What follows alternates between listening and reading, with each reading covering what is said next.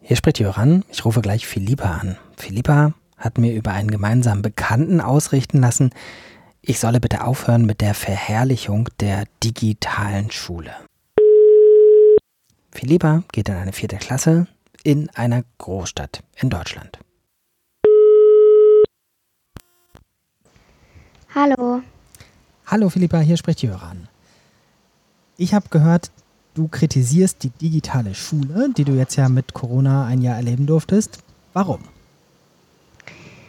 Ähm, also ich halte nicht wirklich viel von der digitalen Schule, da ich denke, dass wir schon viel zu viel an zum Beispiel Handys, iPads und Fernsehern sind. Also wieso dann auch noch digitale Schule?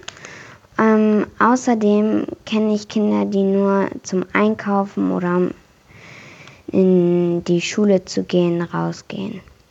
Mhm.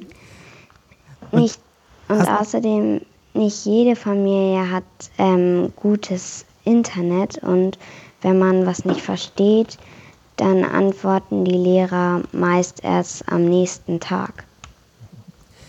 Das heißt, bei dir war die digitale Schule so, dass ihr über, weiß ich nicht, hattet ihr so Videokonferenzen oder E-Mails? Wie sah das bei euch aus? Also wir haben E-Mails gekriegt, aber ähm, manchmal gab es auch so Videokonferenzen, aber nicht so wirklich, ähm, dass man da hingehen musste, sondern eigentlich nur so ein bisschen was zu erzählen. Mhm. Und hast du positive Ausnahmen von deinen Erfahrungen gemacht? Hast du so Sachen, wo du sagst, ja, da gab es Sachen, die schon mal gut waren und die du eigentlich auch gerne weiter behalten würdest? Ähm, ja, es war gut, dass man sich so ein bisschen aussuchen konnte, ähm, wann man anfängt mit der Schule und dass man so auch sich ein bisschen aussuchen konnte, wann man aufsteht. Mhm. Und nehmen wir mal an, es würde nochmal sowas wie Corona kommen und es würde einfach nicht gehen, dass man zur Schule gehen könnte. Hättest du Vorschläge, wie man das dann besser machen könnte? Mm, ja, also ich würde die Aufgaben lieber in einer ähm, Videokonferenz machen, dass man so gleich die Fragen stellen kann und die einem dann auch schneller beantwortet werden. Mhm.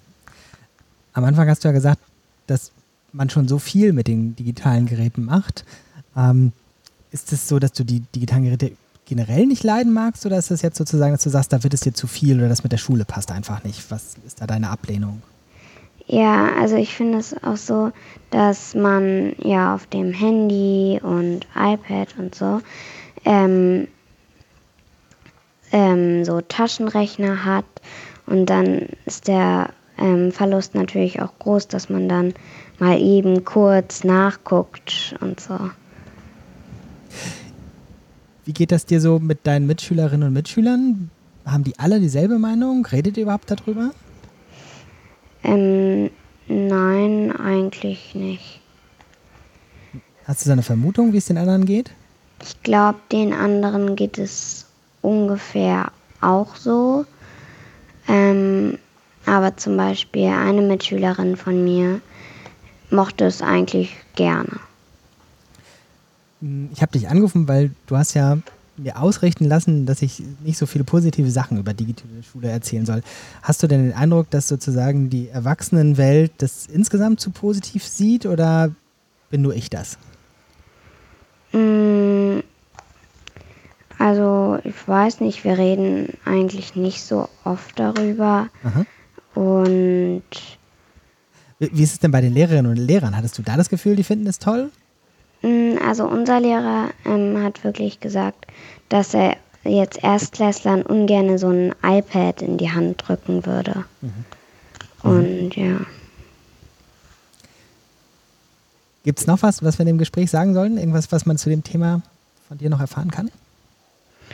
Also ich finde es auch so, dass ähm, ich habe zum Beispiel mal gelesen, dass es auch so eine digitale Schule gibt, aber die sitzen dann ähm, schon in einem Klassenraum mit Lehrer und Lehrerinnen und Mitschüler, mhm. Mitschülerinnen, nur dass man halt nicht so mit Arbeitsblättern arbeitet, ähm, sondern mit iPads. Und ähm, das wäre so das Einzige, was ich noch so mit digitaler Schule machen würde.